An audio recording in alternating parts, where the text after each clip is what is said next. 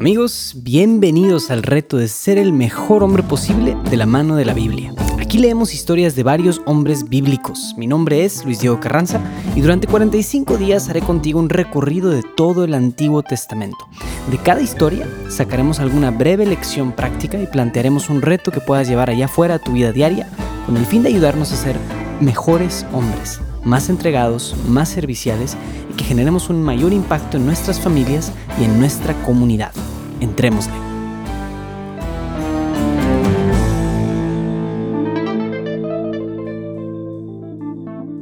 ¿Qué tal amigos? Pues ya vamos en el día número 5 de estos retos y seguimos leyendo el libro del Génesis, en donde hemos visto historias de hombres muy variados, muy diferentes.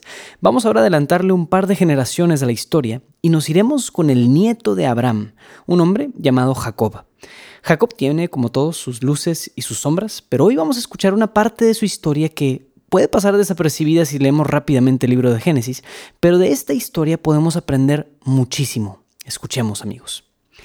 Génesis 29, versículos del 15 al 30. Labán dijo a Jacob, ¿acaso porque seas pariente mío has de servirme de balde? Indícame cuál será tu salario.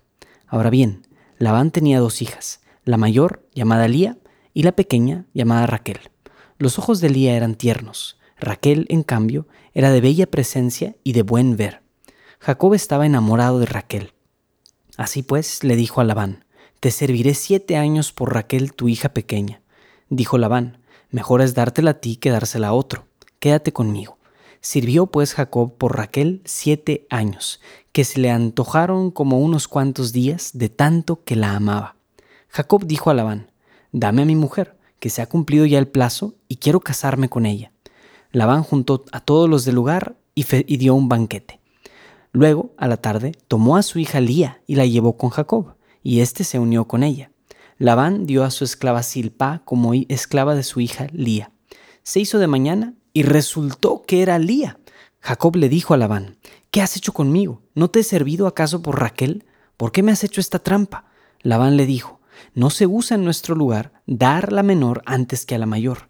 Cumple esta semana y también te daré la otra hija por el servicio que me prestarás todavía otros siete años.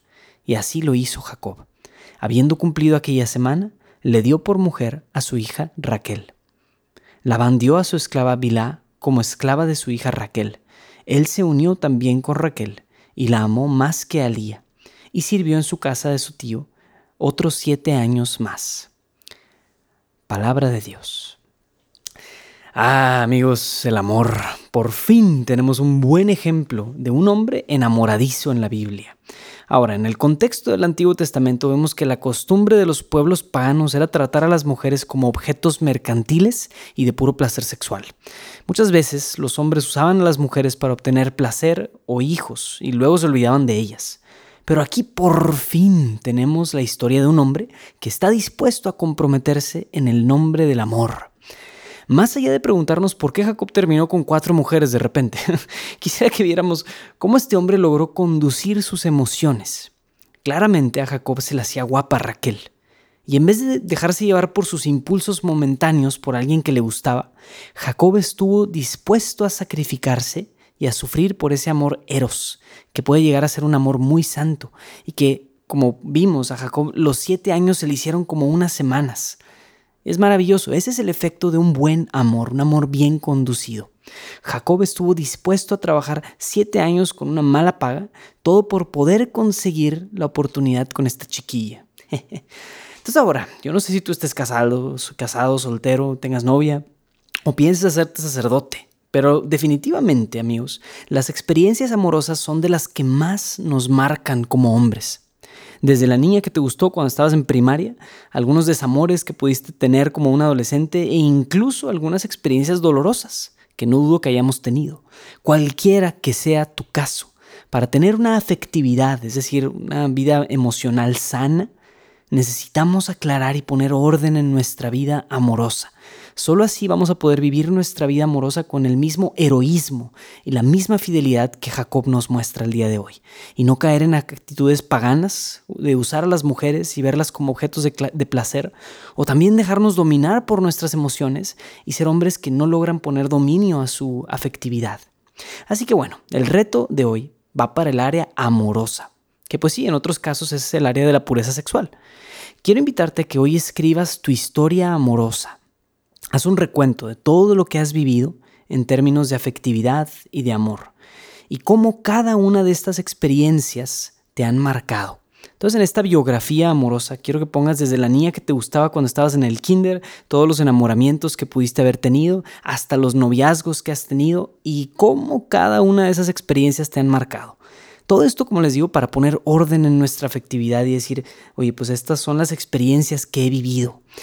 Y luego, si eres soltero, quiero que le pidas a Dios que prepare, te prepare bien para tu vocación. Si tu vocación es el matrimonio, pues que Dios te dé la fuerza para hacer lo necesario para conquistar a esa mujer especial que Él va a poner en tu camino, incluso si te tienes que esperar siete años. Si tu vocación es la vida consagrada, bien, pues que Dios también te dé la gracia para poder prepararte para eso. Ahora, si estás casado, pídele a Dios que te muestre oportunidades o maneras nuevas y creativas en las que puedes reconquistar el corazón de tu esposa, aunque te tome siete años. Recuerda que Dios mismo es quien escribe tu historia de amor. Bueno amigos, los invito a compartir en redes sociales la experiencia que están viviendo en este programa. Asegúrense de seguirnos en la plataforma de podcasts y también a darse de alta en nuestra lista de email en retos.jdn.app para que no se les pase ninguno de los días de este programa. Amigos, mi nombre es Luis Diego Carranza, invitándote a seguir siendo el mejor hombre posible. Nos vemos mañana.